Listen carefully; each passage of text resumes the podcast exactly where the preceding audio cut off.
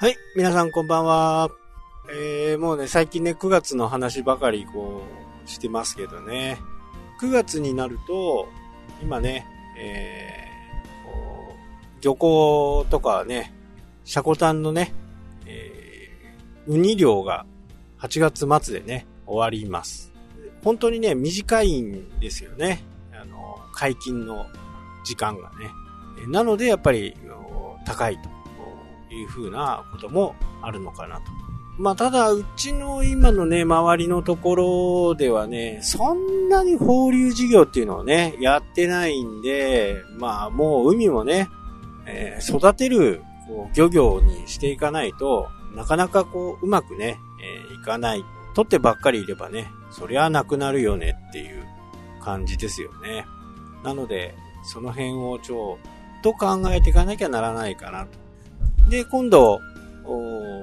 釣りに関しては、鮭ですね。え、鮭が上がってきてもおかしくないんですけどね、未だに釣れてません。もうかれこれね、えー、2週間以上ね、毎朝4時に起きて、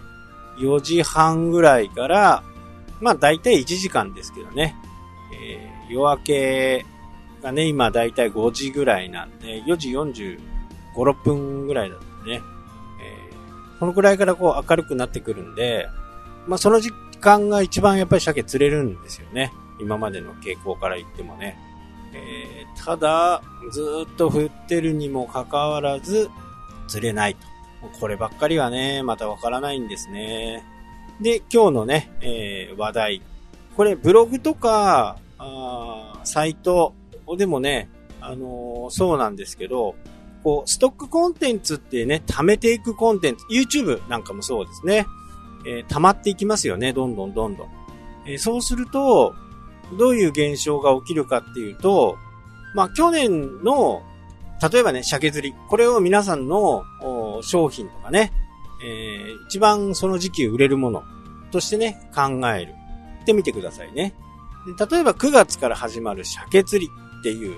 で、早いものだとね、8月お盆過ぎぐらいから、始まっていくんですけど、まあ、多分どんな商品でもね、え、そういう傾向があると思うんですね、季節商品っていうのは。で、ストックコンテンツの場合、特にこれが非常に効くんですけど、おっとしぐらい、じゃあ3年前に書いたブログ記事がある。まあ、YouTube がある。まあ、YouTube もね、ブログも同じという風なイメージでお話ししていきますんで、えー、まあ、YouTube やってないよっていう方はね、ブログとかサイトとかっていう風にね、思って聞いていただければなと思います。で、2年前に、3年前に出したね、鮭釣りの動画が、えー、他の人たちがね、えー、まあ、地域によってね、釣れてるところももうあるんですよね。で、そういうところで、え、連れ出すと、自分の鮭釣りの3年前に出した動画とかも見られるようになるんですよね。まさしくね、あのー、季節キーワードなんですよ。で、関連動画で上がってくる。まあ、YouTube には様々なね、えー、指数みたいなものが、アルゴリズムがありますから、一概にね、こうするとうまくいくっていうわけでもないんですけど、これブログも同じですよね。えー、ブログもアルゴリズムによって上位に来る来ないっていうのがああります。まあその場合、僕の場合の鮭だったらね、えー、鮭北海道とかね、えー、鮭地域名、シャコタンとか石狩とかね、えー、知床とか。で、これをどういう人たちに見てもらいたいかっていう、まあ見せたいか読んでもらいたいかっていうことで、この地域ももっとキーワードを絞った方がいいのか。例えば、えー、シャコタン、えー、知床だったらね、ウトロ側なのか、ラウス側なのか、ね、オホーツクの方なのかっていうね、網走とか、あそういったところもね、えー、やっぱり釣れてるんで、ここで、シャコタン、えー、知床っていうくくりでいくと、網走入んないんですけど、網走も、普通は、鮭釣りの人からすると、もう知床もね、網走も、もうほぼほぼ知床なんですよ。同等っていうね、えー、くくり。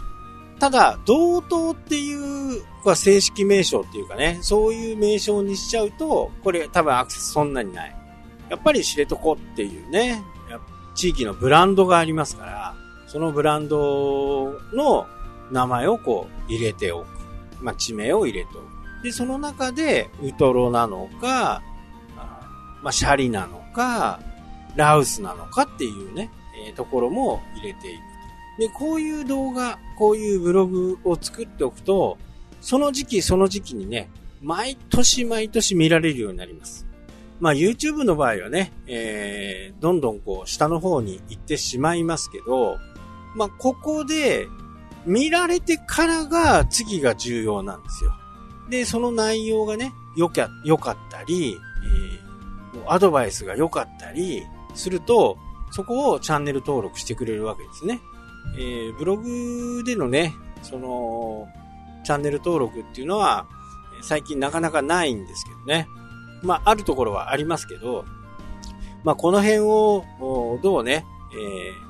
次につなぎ止めとくのかっていうところですよね。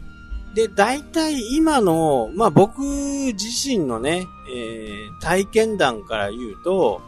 まあ、ブログはなんかこう、通知をもらうまでもないなと。通知をしてるところとかね、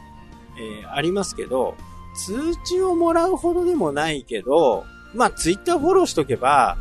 なんか記事更新したら大抵みんなあげるんで、えー、ツイッターだけね、フォローしといて、おけばいいのかなっていう風にね、えー、なるんじゃないかなという風に思ってますんで、まあ、このブログと、YouTube、まあ、こういったものを、やっぱり記事を更新するとね、えー、そこを、やっぱりソーシャルメディアで、まあソーシャルメディアっていうかね、ツイッターですよね。やっぱり気軽にフォローができて、で、なんか気兼ねなくできるみたいなところがね、え、あるんで、やっぱりツイッターのフォロワーを増やしていくっていうことは結構重要なのかなっていうふうにね、ま前々から思ってましたけどね、えー、そこをうまく活用できてる人とできてない人では、やっぱり差が出てくるのかなというふうに思いますね。で、この季節キーワード、ね、えー、その時期だけにしかアクセスがない。で、これ11月とかになってしまうと、まあ北海道全体でほぼほぼ釣れなくなるんで、まあ、釣れる場所もあるんですよ。釣れる場所もあるけど、ほぼほぼもうみんなこう熱が冷めてしまって、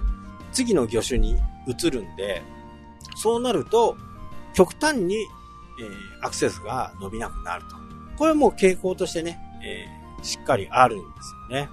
で、このことはね、えー、また、あ明日、この続きね、え